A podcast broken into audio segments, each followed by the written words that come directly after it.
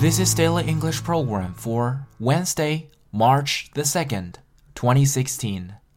The term for today is picky. Picky is spelled P I C K Y. Pick 这个单词的意思是挑选、选择。通常呢会在口语中把一些动词的后面加上一个 y，就变成了一个形容词。所以 picky 意思是挑剔的，或者更多的时候是挑食的。Amory is picky about what she eats because she's on a diet. 艾玛丽正在节食，所以她对吃的东西非常挑剔。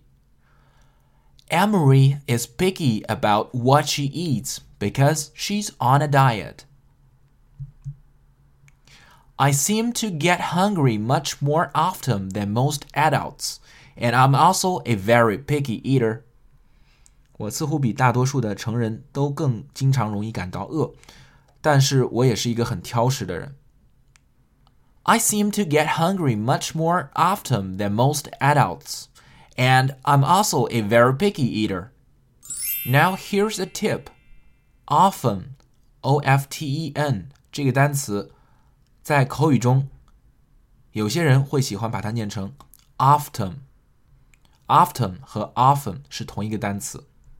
还有 adult 成人，有些人呢会念成 adult，有些人会把重音放在前面，就是 adult。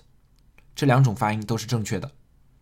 而 picky 这个单词千万要注意是 picky 而不是 picky，也就是中间的那个 i 的发音是 i，picky。Um, I think I'm not a typical picky person.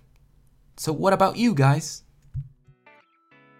For more video series of my show, please check out my website at tubeguy.com or follow us on WeChat.